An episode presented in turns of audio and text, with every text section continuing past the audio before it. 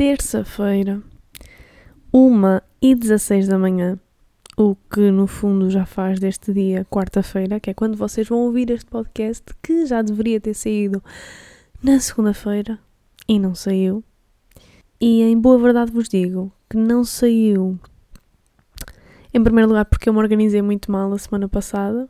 Como me tenho organizado, também vai ser um tópico deste podcast, a gestão do meu tempo. E a segunda é porque eu me sabotei um bocado. E tenho mandado a sabotar um bocado aqui no podcast. E não é uma sabotagem relativamente àquilo que eu tenho vindo a dizer, mas relativamente a achar que eu não tenho nada para dizer.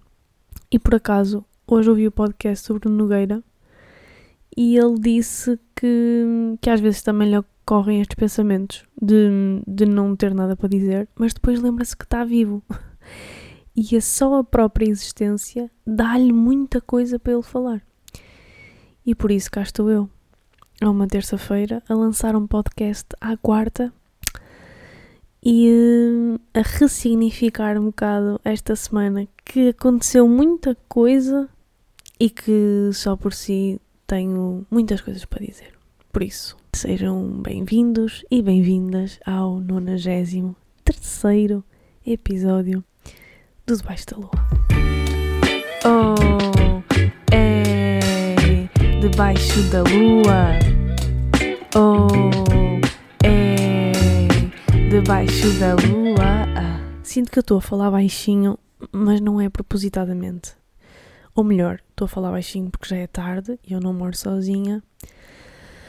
Mas também porque eu fiz uma viagem Lisboa-Porto Saí de Lisboa às 7, cheguei ao Porto às 10 e meia. Depois, quando cheguei a casa, está toda a gente a dormir, ou pelo menos está cada uma no seu quarto. E, e apercebi-me, quando comecei a gravar este podcast, que já não falava há horas. E então, quando eu digo a primeira palavra, eu sinto que a minha voz me falhou. E por isso eu sinto que a minha voz não está aquecida. E se calhar vou manter sempre aqui este registro, este tom de voz, pelo menos, pronto, agora numa fase inicial. Enquanto que a máquina não volta a arrancar. Se eu deveria fazer isto, se deveria fazer exercícios de voz e de aquecimento e de merdas. Provavelmente deveria. Provavelmente sim, mas não faço. Porque também não sei. Mas também porque nunca, nunca, nunca fiz por saber, não é? A única coisa que eu faço uh, para a minha voz, que eu nunca mais me esqueci desta dica, é antes de falar de manhã, beber água e tratar as cordas vocais antes de falar. Portanto, eu no, na minha mesinha de cabeceira normalmente tenho sempre um copo de água. E quando não tenho, vou à cozinha e bebo. Ou então não falo até, até ir à cozinha. Pronto, malta. Então, um, começando pelo início. Um, porque é que não sei o episódio? Como eu disse, organizei muito mal. Organizei-me tão mal ao ponto de eu dar por mim a dizer: Ei, eu não gravei o podcast. E aqui foi quando começou o meu ato de sabotagem, que foi eu esqueci-me que tenho um podcast. Será que eu estou a perder interesse no meu podcast? Será que ainda faz sentido eu ter um podcast? Também se falhar esta semana ninguém morre. E foi aqui que eu cedi à, à autossabotagem. E cedi segunda e segui terça, mas não, segui, não cedi mais. E por isso cá estou eu a gravar este episódio. Um, eu estava-vos a dizer que me organizei muito mal porque tive várias coisas para fazer. Um, tirei férias. A partir de sexta-feira tirei férias. Aliás, eu estou de férias, mas eu trabalho em dois sítios. Por isso acabou, só, acabou por ser umas férias, férias um bocado disfarçadas, não é? Tive férias de um, de um dos trabalhos. E antes de tirar essas, essas férias desse trabalho, tive numa atividade desse meu trabalho, do qual tirei férias. um bocado difícil de explicar. Mas basicamente a minha semana uh, passada, a partir de quarta-feira, virou uma semana completamente ató atópica, com uma pele. Uma, uma pele atópica, uma semana atópica. Atípica. Em que eu saí do Porto e fui com os meus colegas para para a zona de Baião e fizemos meio que um, um retiro. Basicamente a preparar, a, a, fazer o balanço do ano que passou e a lançar o próximo ano, 2024. E por isso, eh, esses momentos não me permitiram, nem eu quis eh, trabalhar no que quer que fosse, fora desse trabalho, e, e tenho algumas coisas para fazer, inclusivamente o curso que eu estou a tirar, não é? O, o CCP que eu estou a tirar. Um, que, by the way, fiz a apresentação com o tema que eu disse aqui no podcast de como criar um podcast e acho que correu bem. E agora já vou ter que preparar uma, uma nova apresentação para esta quinta-feira um, e ainda não sei o que é que eu vou fazer. Vai ser uma apresentação só de 5 minutos, um tema à escolha outra vez, mas vou ter que usar um método específico de formação. E eu estou completamente bloqueada. Ao dia de hoje, neste momento, eu ainda não sei o que é que eu vou fazer. E tenho a apresentação na quinta-feira. Mas alguma, alguma merda me vai sair. Hum, estava um, a dizer que Fui então para esse retiro, entre aspas, com esse meu trabalho e depois voltei na quinta-feira ao Porto e cheguei a casa na quinta-feira e foi tipo arrumar tudo, fazer mala para ir a casa. Fui finalmente a casa, malta, este fim de semana. Fui na sexta-feira à casa, já não ia à casa desde o Natal.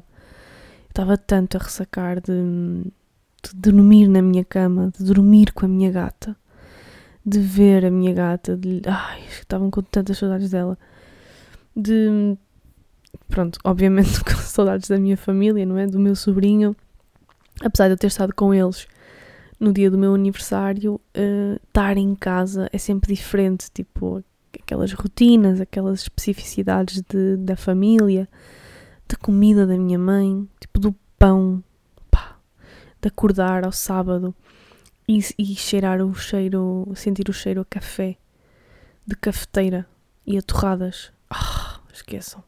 Acordar com esse cheiro, eu acho que eu, eu acordo mesmo com o cheiro, tipo, literalmente. Não é do género, ah, acordei e de repente cheira-me. Não, eu acho que o cheiro me faz acordar.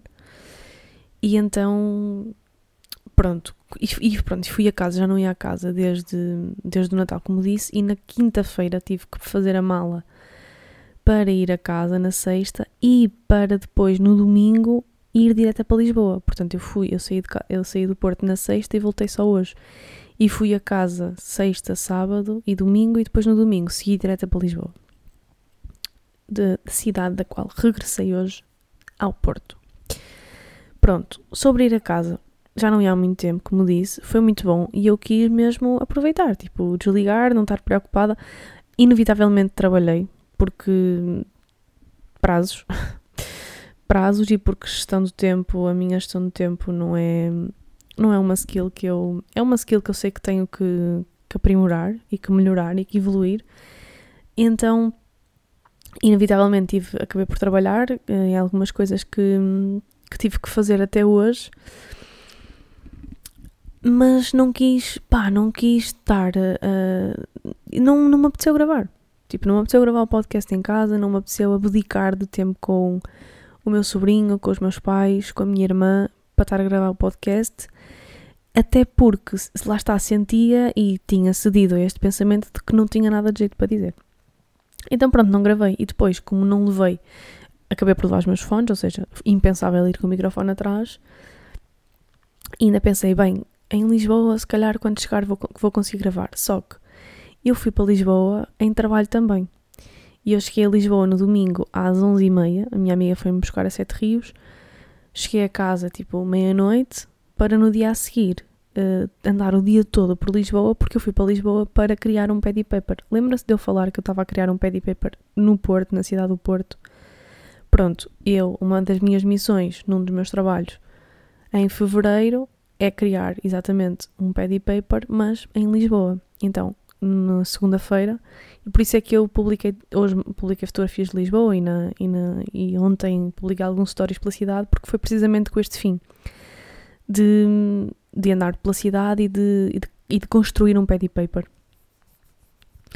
e portanto queria, queria e acordei cedo na segunda, não é? Portanto, gravar no domingo à noite ia, ia, ia, isso ia significar menos horas de sono e depois podia também ter gravado na segunda ou seja, ontem, mas pensei, gravar a segunda já vou gravar em atraso.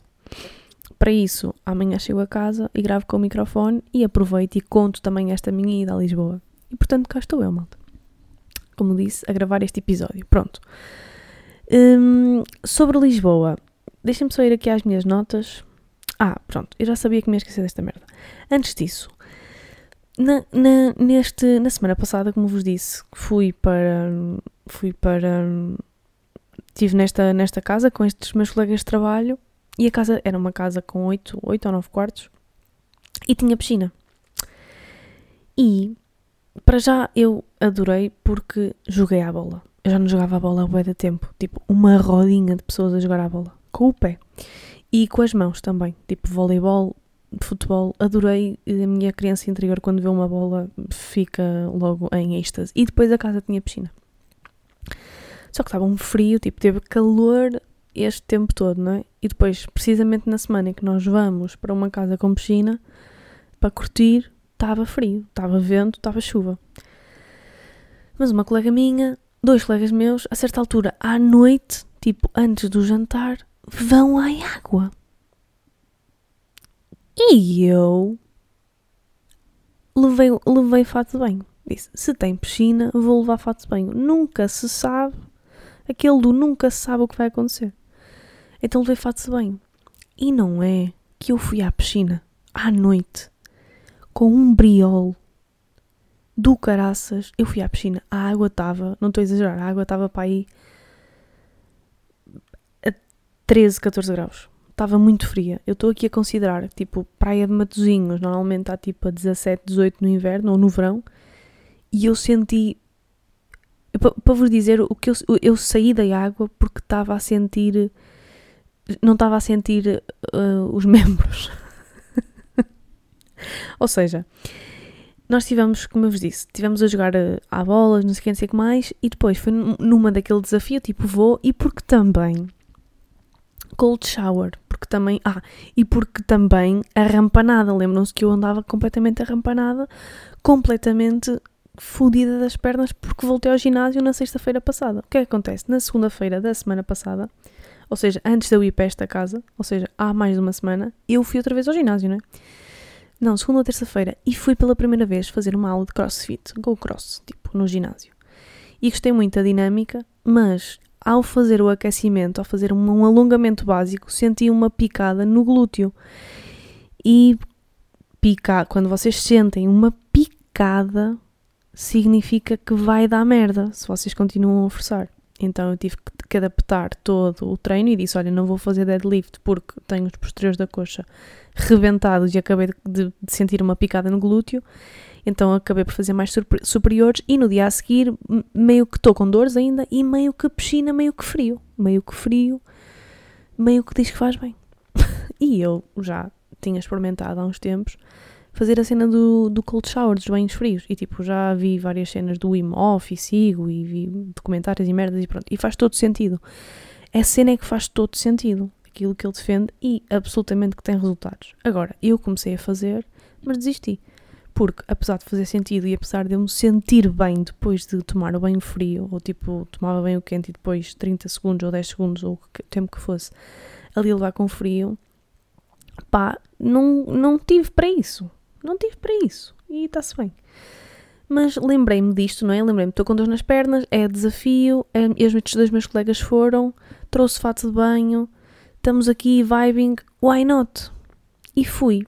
Mas fui, não foi tipo, ei, ma tipo, ei manda-te, manda-te que assim custa mais. Não, não é, não é manda-te que assim custa mais. Tipo, não é de repente levar ali com um choque térmico então eu fui, tipo, comecei, entrei nas escaditas, não é, da piscina, fui, fui devagarinho, aos pouquinhos, e quando entrei, não mergulhei a cabeça, mas quando entrei até ao pescoço, a respirar super, a, a controlar super a respiração, a fazer exatamente aquilo que o Imhoff defende e que eu faço, ou que fazia quando fazia o cold shower, que é sentir no início a minha respiração super ofegante e focar na respiração, e respirar fundo, e respirar fundo, e respirar fundo, e de repente estar com a respiração super tranquila. Ah, isto porque, já, já me lembro, antes de. Exatamente, nós chegamos e durante a tarde, antes de ter, termos ido jogar a bola e não sei o quê, tivemos uma aula de pilates um, clínico. E foi bem fixe, eu adorei, porque ganhei uma consciência corporal muito fixe que eu não tinha. Em primeiro lugar, pronto, a correção da postura consciente, a, a, a correção da postura consciente, não sei o quê, e depois ela ensinou-nos dois tipos de respiração. Para já ensinou-nos a respiração abdominal, que é a respiração que a maior parte de nós deveria usar mais, e menos a respiração torácica, porque tem muita mais capacidade, é muito mais eficaz. Uh, e depois ensinou-nos, tipo, na expiração a contrair o abdominal, tipo, a isolar a contração abdominal. E depois ensinou-nos também outra, outra respiração, que é a respiração pélvica, que deve ser isto que as mulheres no pré-parto e no pós-parto fazem, que é basicamente contrair o músculo da vagina e isolar a contração deste músculo. É tipo, é preciso. E, e no início, eu e a maior parte de nós estava tipo, conforme fazia este movimento, contraía as nalgas. E, e, na altura até fui eu que perguntei: é normal eu estar a sentir o glúteo também a contrair, a sentir tipo. E ela disse: é normal, mas não é suposto. Por isso vocês têm que, mesmo que, que tipo, que isolar a contração da, da musculatura da vagina. E, e pronto, e foi fixe, tipo, ganhar essa consciência. E depois de tudo isto, não sei banho frio. Então eu fui e fui estava com a cena da respiração, porque no Pilates, tipo, inspiração, inspiração, inspiração, sempre a respirar, sempre a focar na respiração.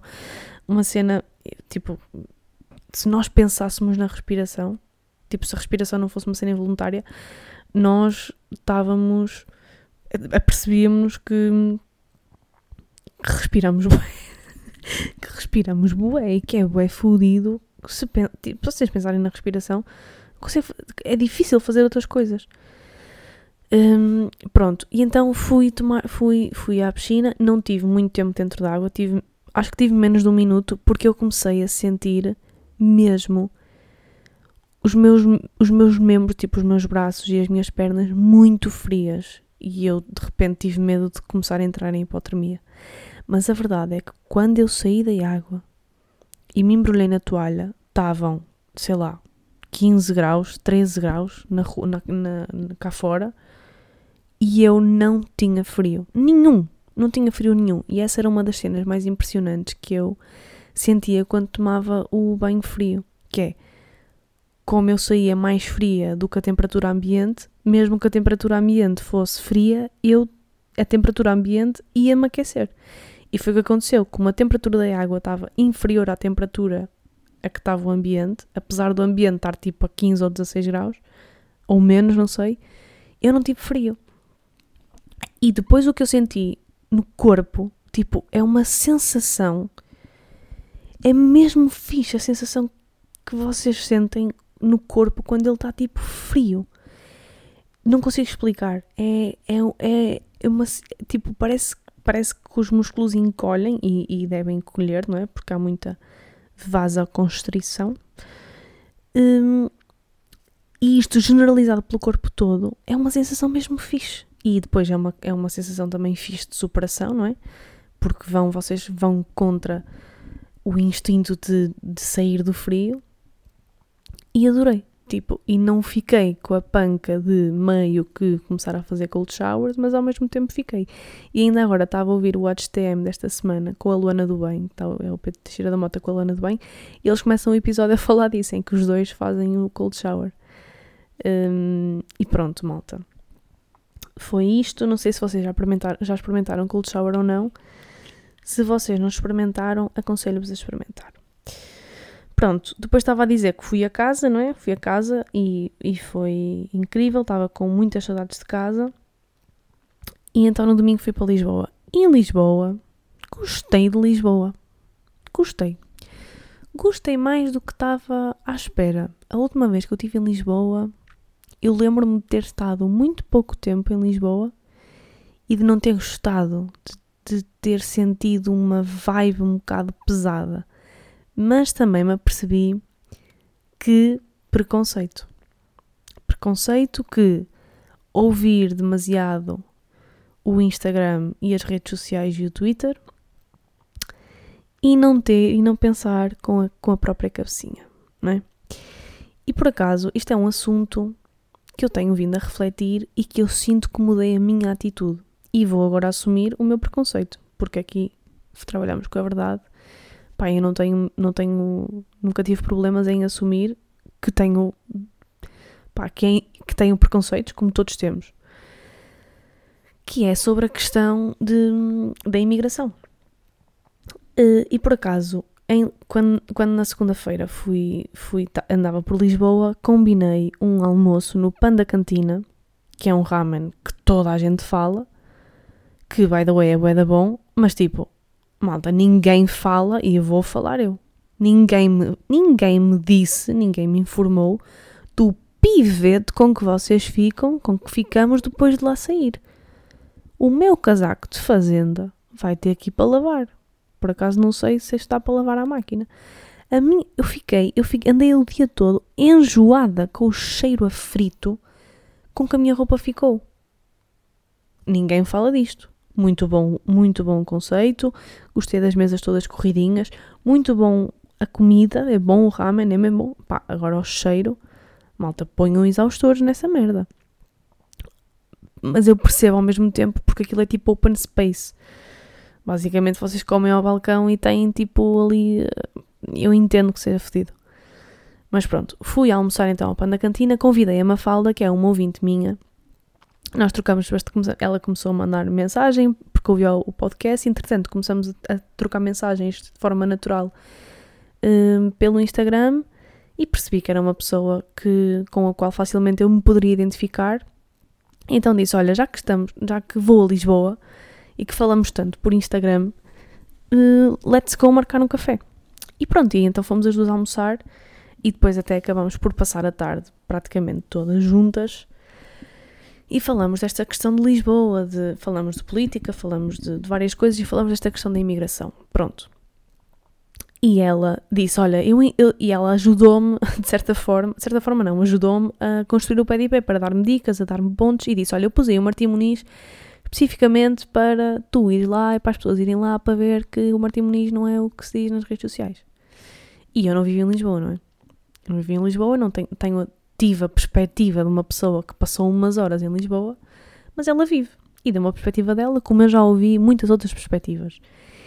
E, hum, e portanto, estava a dizer o quê? Estava a dizer que gostei de Lisboa e a última vez que eu tinha ido lá senti-me um bocado sufocada, a vibe um bocado fodida. E eu, analisando bem, eu tive esta sensação precisamente porque vi muitas pessoas que não, foram, que não eram portuguesas. Mas. Mas. e, é, e é aqui que entra o preconceito, que é. Mas no Porto eu também vejo muitas pessoas que não são portuguesas. Vejo muitos espanhóis, vejo muitos americanos, vejo muitos alemães. Em Lisboa, no centro de Lisboa, em todo lado, também vi nesse dia muitas pessoas que não eram portuguesas. Muitos espanhóis, muitos americanos, muitos alemães. Já estão percebendo onde estou a chegar, não já? E, este, e eu apercebi-me que estava a ser preconceituosa com, com um, um tipo de imigrante. Por, e, é, e esse é o preconceito que se vê e que, e cada vez mais cresce no nosso país e que se vê mais nas redes sociais. E eu acordei um bocado para a vida, pai, há um mês, quando tive esta perspectiva, também nas redes sociais, de alguém que eu já não sei quem foi, em que classificou os imigrantes em imigrantes bons e em imigrantes maus. E os imigrantes bons são estes, são os brancos, não é? Os imigrantes, os nómadas digitais, que vêm e que dão nome a Portugal e que se nós, e que se nós entrarmos num café, como já me aconteceu no Porto, de ir a um café e só ouvir e não ouvir praticamente português, está-se bem. É cool. Mas se for a um café e vir só indianos ou vir só pessoas de cor, de cor negra, de cor, pessoas de cor somos todos. Estão a ver o preconceito aqui até na linguagem. Mas se vir pessoas de etnias diferentes da uma etnia branca, já não é, ai, já que, ui, meio que isto já não é Portugal. E eu própria tive esse preconceito há uns meses, quando estive em Lisboa umas horas, que apanhei, andei de metro, vi muita pobreza hum, numa das ruas pelas, pela, pelas quais passei, e, e, e, desconstruir este preconceito, não é? E, este, e esta discussão foi, foi recente, até porque num dos sítios que eu trabalho, trabalho com muitas pessoas de, destas etnias, especificamente eh, pessoas do Sudeste Asiático, que, que vão muitas vezes ao meu local de trabalho e eu dei por mim a, a, a, a tratar de forma diferente essas pessoas, ainda que não a destratá-las, obviamente, mas se calhar a, a ser menos prestável, menos simpático, menos... E depois eu fiz esta, e, e, fiz esta, esta desconstrução, não é? E disse assim, mas porquê? Porquê é que eu estou, é que estou a ser, porquê é que eu estou a ser, porquê é que eu estou a fazer isto? E percebi lá está que tinha este preconceito e que este preconceito nasce muito desta ideia e desta e desta narrativa que se vê nas redes sociais e, e, e vem de uma incapacidade de nós irmos lá ver com os nossos próprios olhos. Pá, porque aquilo que se diz eh, e que se, e que se e que esta para já são, são narrativas, não é? De ódio e de pessoas que odeiam a pluralidade e que se dizem nacionalistas, e, mas que no fundo eles não querem saber. Eles não querem saber se Portugal está a ser posto em causa, se a nossa nacionalidade, ou se os nossos costumes e as nossas tradições estão a ser postas em causa. Porque se elas forem postas em causas a substituir cafés típicos por Starbucks, está tudo bem. Mas se forem postas em causa por pessoas que vêm para o nosso país abrir o seu próprio negócio, só que em vez de venderem Starbucks, vendem kebabs, já não está tudo bem. Portanto, é, é, vem de um lugar de preconceito que eu própria também já tive. Mas que felizmente tive a capacidade de ir lá ver e de, de falar com pessoas e de ver outras perspectivas e de perceber, não, eu estou eu a ter esta perspectiva e estou a ser, ou seja, eu estou a ser xenófoba também.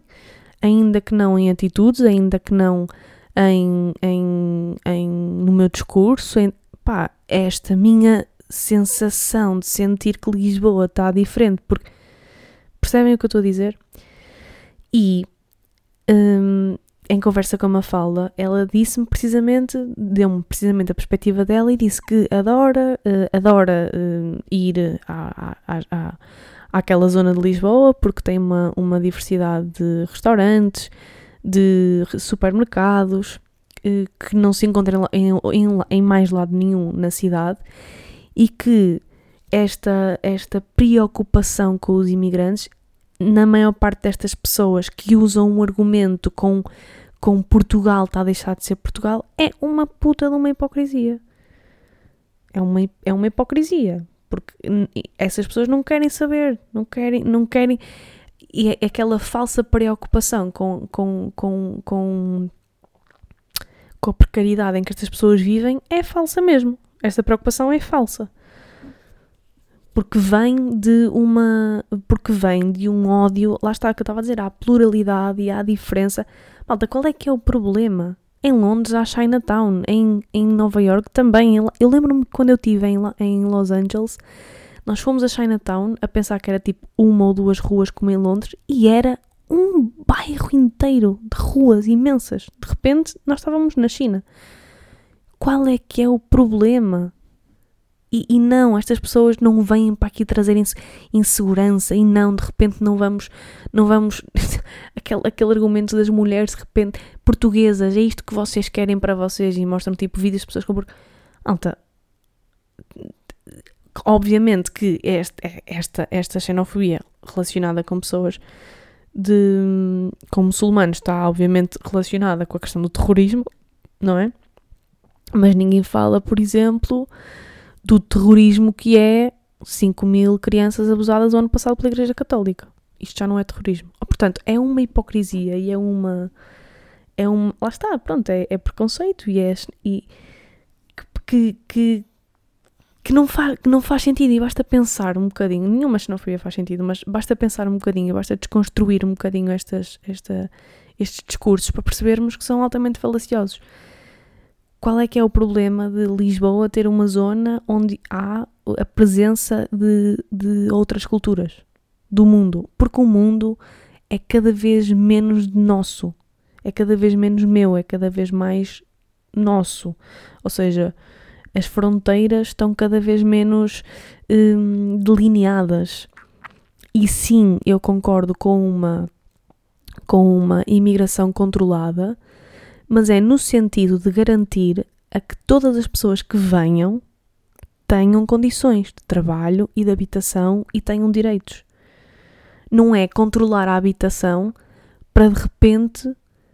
É, não é controlar a habitação, não, não é controlar a imigração porque Portugal está a deixar de ser Portugal. Controlar a imigração porque de repente Lisboa vai ser a Índia, como eu vejo muita gente burra a dizer. Não, eu concordo com esse controlo, precisamente para garantir que essas pessoas vêm e vêm trabalhar e vêm contribuir e estão a trabalhar e estão, e estão a contribuir. E não preciso dizer eh, em que setores, porque basta vocês irem jantar fora que percebem, por exemplo. Ainda agora eu cheguei a casa super tarde, cheguei super tarde a casa, não tinha nada feito, não tinha comida, não, vou ao supermercado há mais de uma semana. Mandei vir um McDonald's e quem é que me veio entregar? Não preciso dizer quem, pois não? Portanto, as pessoas vêm, vêm e querem trabalhar. Ninguém vai para um país para viver à custa de, de, de subsídios, muito menos ninguém vem, vai para um país para, para, para emigrar para viver em situações precárias. Acho que as pessoas imigram, qualquer imigrante, qualquer pessoa, por exemplo, que saia de Portugal, vai com a esperança de ter melhores condições de vida. Portanto, o mesmo acontece ao contrário. E por isso, controlar a imigração, sim, mas no sentido de garantir que todas as pessoas têm, têm, têm acesso aos direitos humanos básicos. Esta é que tem que ser a bitola. E a bitola dessas pessoas que se dizem muito preocupados com os, com os imigrantes é uma bitola falsa, porque é uma bitola baseada na, na, na neste, nesta. Estou-me a falhar as palavras porque são quase duas da manhã, não é? Baseada ne, neste. Não é ódio, mas neste. Nesta malta, pronto, vou usar, mas não é ódio, é tipo neste, de ser em contra, tipo, à pluralidade, como eu já disse, e à diversidade. Um, e pronto, e esta conversa com a Mafalda fez-me fez bem, fez-me e, e, passar na Martim Muniz e estar lá fez-me perceber que realmente vê-se muitas pessoas de uma, de uma etnia, de uma nacionalidade que não é portuguesa. Aliás, ainda agora vi uma notícia de que uma das mesquitas da, Mouraria, da Mouraria, acho eu, está a deixar de conseguir dar vazão a, a, a, ao número de pessoas que vão lá rezar. E isto, isto, é, isto é mau, mas não é porque, porque há muitos, é mau porque as pessoas não estão, porque lá está, porque as condições não estão a ser, não estão a ser garantidas para estas pessoas que estão a contribuir para o nosso país, que vêm e que são precisos neste momento no nosso país e que, e que merecem e que merecem condições básicas de vida, não porque são imigrantes, mas acima de tudo porque são pessoas. E esta é que tem que ser a bitola. Eu acho que se nós pusermos a barra aqui no facto de sermos pessoas, conseguimos eliminar muitos preconceitos e muitas crenças limitadoras e muitas merdas que, que existem. É porque, porque é muito. É, é, é, somos pessoas. E antes de sermos homens e mulheres e, e muçulmanos e cristãos e, e gays e não sei o quê. Somos pessoas e os direitos humanos está aqui. A bitola dos direitos humanos está nas pessoas, não está nas pessoas que ou nas pessoas de. Está nas pessoas. E um mundo cada vez mais plural e cada vez mais diverso é uma realidade, é um futuro, porque já, já, nós conseguimos estar do outro lado do mundo com, com, com um piscar de olhos e ainda bem que isso existe cada vez mais no nosso país, desde que seja controlado no sentido de garantir a que toda a gente venha e sejam garantidas as condições necessárias para as pessoas viverem e trabalharem e, um, e, um, e, terem uma, uma boa vida. Um, neste, e neste sentido, tenho aqui tenho aqui uma uma frase que eu vi, um tweet que eu vi que eu quero introduzir naquela rubrica que eu disse a semana passada que tinha que tinha pensado em introduzir aqui, que eu até disse tipo a lua cheia da semana e, a, e, a, e o quarto minguante da semana, pronto, essa cena de uma frase, um pensamento, uma merda que eu li, que vi que me fez sentido ou que me fez refletir. E por isso eu vou dar a esta rubrica o nome de Lua da Semana, e depois fica um bocado ao critério, ao meu critério, até posso dizer, não vou especificar que tipo, que tipo de lua que é esta, vai ser só a lua da semana. E portanto, a lua desta semana vai precisamente neste sentido que eu estou a falar de um tweet que eu vi que diz, uh, que diz assim: O carnaval assusta. No mundo cada vez mais individualista, o carnaval assusta porque afronta a decadência da vida, afronta a decadência da vida em grupo, reaviva laços contrários à diluição comunitária, fortalece pertencimentos e sociabilidades, e está em português do Brasil, e cria redes de proteção nas frestas do desencanto. E porquê é que este tweet fez sentido para mim e porquê é que encaixa aqui neste, neste final de episódio que eu estou aqui a falar? Porque eu estava a passear por Lisboa e de repente vou até à Graça, estive lá a ver alguns pontos para pôr no pad paper, vou ao Panteão, onde eu um dia vou ser enterrada, by the way, entre a Sofia e a Amália. E começo a ouvir música atrás do Panteão. E eu ouço música e eu, let's go, vamos ver o que é que se passa. E do nada um carnaval. E eu parei para olhar para aquelas pessoas. Para já apeteceu-me ficar. Apeteceu-me logo comprar um fino e ficar. Só que tinha merdas combinadas não deu. Mas fiquei ainda para uns 15 minutos só a observar o ambiente à minha volta. Eu vi uma pluralidade tão fixe de pessoas, de etnias, de, de, de corpos, de género. Foi e olhar aquelas pessoas e ver tipo, estas pessoas estão só a ser pessoas e estão só a ser felizes. Como é que é possível haver pessoas que odeiam isto e que querem e que querem uma sociedade toda igual? Como é que é possível haver pessoas que odeiam isto que está a acontecer aqui à minha frente? Onde havia pessoas felizes, onde havia pessoas a beber cerveja, onde havia pessoas a fumar uma, uma erva, onde havia pessoas com crianças, pais com filhos, onde havia pessoas gordas e magras, pessoas mais vestidas, mais despidas, um, pessoas, uh, raparigas a beijar-se, homens a beijar-se, uh, homens e mulheres a beijar-se, a namorar, tipo, não interessa, pessoas mais coloridas, pessoas mais góticas, um, sei lá, tipo, homens com maquilhagem, uh, mulheres com cabelo rapado, mulheres com cabelo comprido, homens com cabelo comprido. Tipo, havia uma pluralidade, uma pluralidade tão grande, uma diversidade tão grande, pessoas a ouvir diversos tipos de música. E eu olhei e eram pessoas só a ser felizes. Eram 5 da tarde, 5 e meia da tarde, e estavam com uma carrinha de caixa aberta com música. Um grupo de pessoas, não eram mais do que, sei lá, do que 60 pessoas, a curtir o carnaval.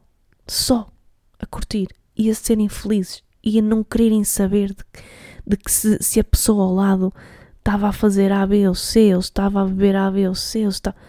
estavam só a ser felizes. E eu olhei para aquela merda e eu disse: isto é que é o futuro e é aqui que tem que e é aqui que tem que estar a inspiração para o nosso futuro e para pá, os, não me cabe na cabeça como é que há pessoas que odeiam e que repugnam esta diversidade, esta pluralidade. Porque é tão rica, é tão mais rica uma sociedade assim do que uma sociedade toda igual, que pensa da mesma forma, que tem o mesmo tipo de pessoas. Essa sociedade igual, onde há uns, uns são filhos, outros são enteados, foi a sociedade que o Hitler quis, por exemplo, na Segunda Guerra Mundial. E, e, e, é, e é precisamente na raiz desse, dessa ideologia que cada vez mais se vê ideologias a crescer noutros países, incluindo o nosso. É precisamente essa linha de pensamento, é precisamente essa ideologia. E cabe a cada um de nós lutar por esta pluralidade e por esta diversidade. E por isso é que este tweet me fez sentido, porque o Carnaval festeja precisamente essa pluralidade, essa diversidade pessoas a divertir-se, pessoas livres que durante um dia podem ser o que elas querem, personificando um bocadinho o desejo de cada um de nós, que é sermos aquilo que nós queremos, queremos ser, não só no Carnaval, mas todos os dias da nossa vida. Um, e por isso foi esta a lua da semana, esta este, este tweet, esta, este carnaval que afronta esta sociedade cada vez mais. Hum, cada vez mais rejeita, esta era a palavra que me queria, que me estava a faltar há bocado, que cada vez mais rejeita a diversidade uh, e que não consegue perceber que é, na, que é na diversidade que está tipo a magia de ser pessoa, de ser humano. Se nós fôssemos todos iguais, era uma valente de uma merda malta. Juro-vos. É nesta diversidade que está a riqueza. Hum, e é isso. Vou-me calar. E o emoji desta semana, uma vez que, que carnaval e que acabamos com a lua da semana a falar da carnaval e da diversidade, a lua desta semana pode ser. Pode ser. Hum, pode ser uma, uma máscara de carnaval. Eu que não queria uma máscara de carnaval. Mas pode ser uma máscara de carnaval, ok? Por causa do carnaval, mas pronto, quem vai, quem vai lá ver os emojis vai pensar: ai, estou aqui por causa do carnaval. Mas os fortes sabem que não é por causa do carnaval, especificamente. É por causa desta, toda esta conversa que nós, que nós tivemos aqui, eu e vocês. Pronto, é isso. Vou publicar o postzito amanhã e vocês vão lá tchic, tchic, tchic, publica, uh, escrever o emojizito da máscara de carnaval. Quem me está a ouvir pela primeira vez. No final de cada episódio, vou ter que sempre dizer esta merda, não vou. Eu defino aqui um emoji que é para depois vocês irem comentar no Instagram se ouviram o episódio até ao final.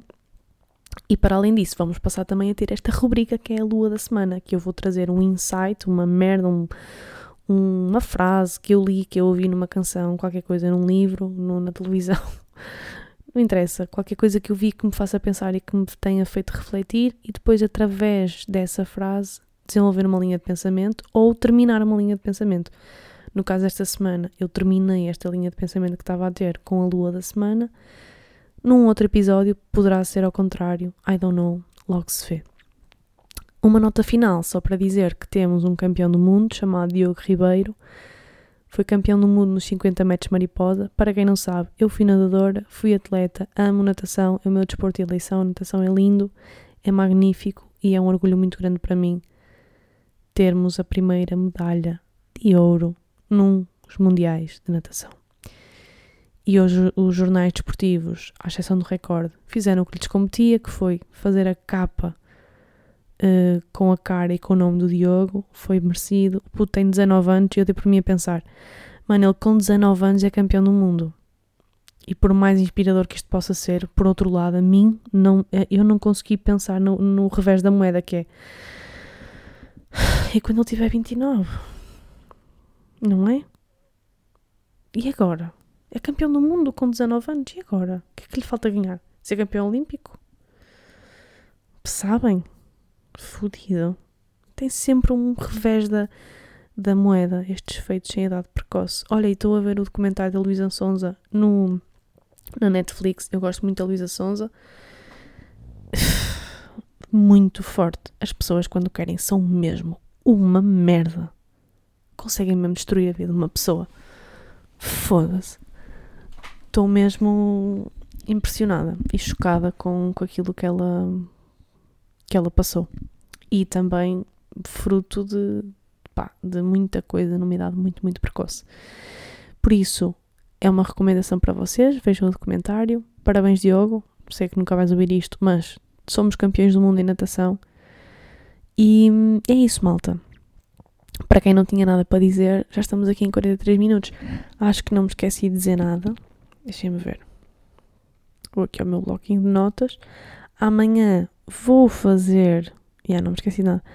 Vou fazer uma aula de Pilates ao meu ginásio às 10h30. E por isso o meu objetivo é acordar tipo. São duas. Acordar 8. Pequeno almoço. Fazer merdas que tenho para fazer. Trabalhar um bocado. Fazer a minha pausa a meio da manhã para ir ao Pilates. Voltar e trabalhar o dia todo. Em casa. Porque estou de folga, mas não estou. Malta. Temos episódio esta semana. Temos. Hum, sinto que divaguei um bocado, mas sinto que também falei de pontos que eu já queria falar há algum tempo e que esta ida a Lisboa me fizeram bem. E é isso. Vejam os debates. Ah, tenho visto os debates. Uh, ainda, ainda hoje vi o, o da Mortaga com o Chega e enfim, não é? Mortaga for the win. Porque também, juro-vos, a capacidade que ela teve de não espetar uma caneta no olho do, do Ventura e até do jornalista, ela domou os dois. No mesmo debate, ela conseguiu jantar tanto o jornalista, que me irrita profundamente em todos os debates que ele modera, como o burro do facho. Uh, portanto, tenho visto os debates. Ainda não li os programas eleitorais, mas já todos os partidos, acho eu, já têm os programas eleitorais disponíveis.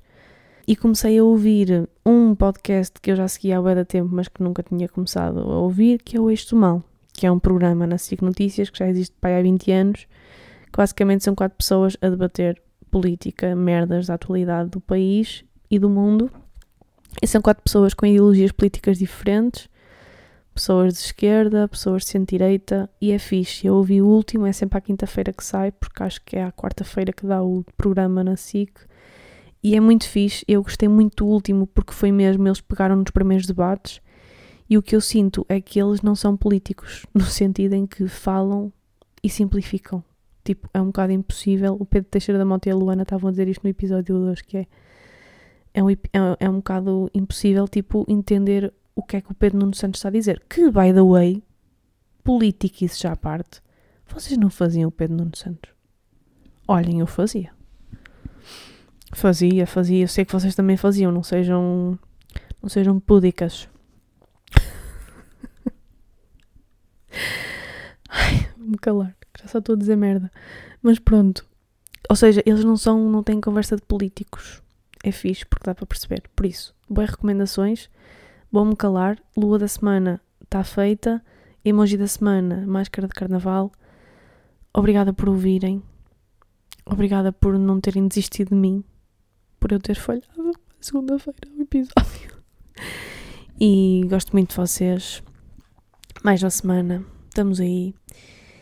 E uh, um beijinho e até para a semana.